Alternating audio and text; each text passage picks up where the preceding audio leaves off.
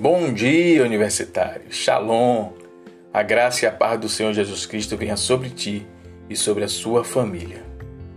Querido, que bênção que você está avançando e Deus está tocando o seu coração.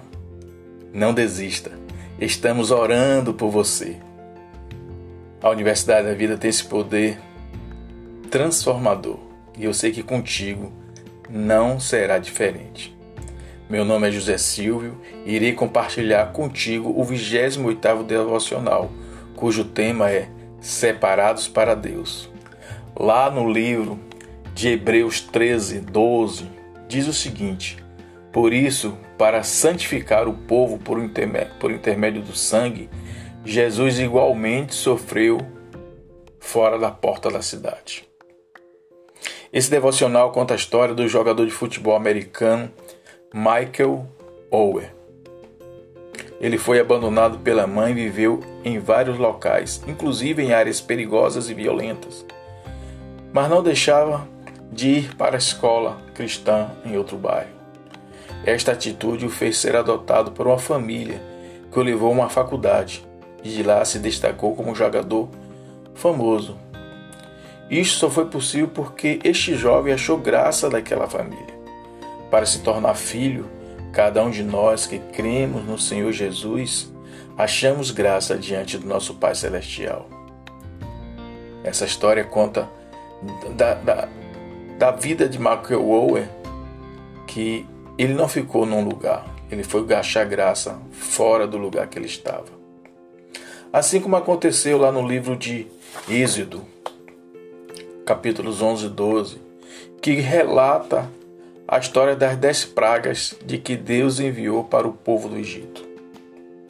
Na última praga, tanto hebreus como egípcios sabia que algo aconteceria.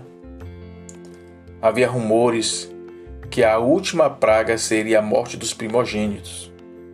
Os egípcios perguntavam aos hebreus, eles estavam muito atormentados. O que fazer? E a única resposta que poderiam dar os hebreus era devam celebrar a Páscoa, que quer dizer passar por cima. Entre o povo de Israel havia paz. O pai de família, juntamente com sua esposa, reunia os filhos e lhes dizia: Hoje ninguém pode sair de casa. Esta noite o anjo da morte ferirá os primogênitos dos egípcios, mas não poderá entrar em nossas casas. Depois disso, o sacerdote do lar tomou o sangue do cordeiro que foi sacrificado e colocou nos umbrais e verga da porta e dizia: Este é o sinal da proteção de Deus. O que aconteceu naquela noite tornou-se a celebração mais importante do povo de Israel, a Páscoa. Embora nenhum hebreu saísse aquela noite, a Escritura nos ensina que houve um que padeceu fora da porta. Jesus, como está escrito lá no livro de Hebreus 13, 12. Embora a morte tivesse ferido, o sangue derramado se tornou a nossa maior proteção. Este sangue nos redime e santifica, significando que somos separados para Deus. Tremendo, né?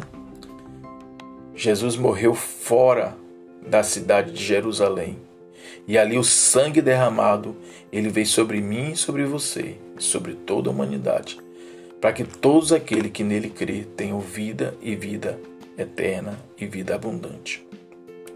Lembre-se, se confessarmos com fé os benefícios do sangue, de imediato a atmosfera e as circunstâncias mudarão, os céus se abrirão e o inferno retrocederá os demônios não suportam ser lembrados da obra redentora do sangue de Jesus. Se você confessar o que o sangue de Jesus faz pela sua vida, este falará ao seu favor. Diante de qualquer ataque do inimigo, utilize as armas poderosas que estão ao seu alcance: o sangue do Cordeiro e a confissão da palavra. Confesse as, cinco, as cinco confissões do sangue de Jesus. Esta é uma arma poderosa.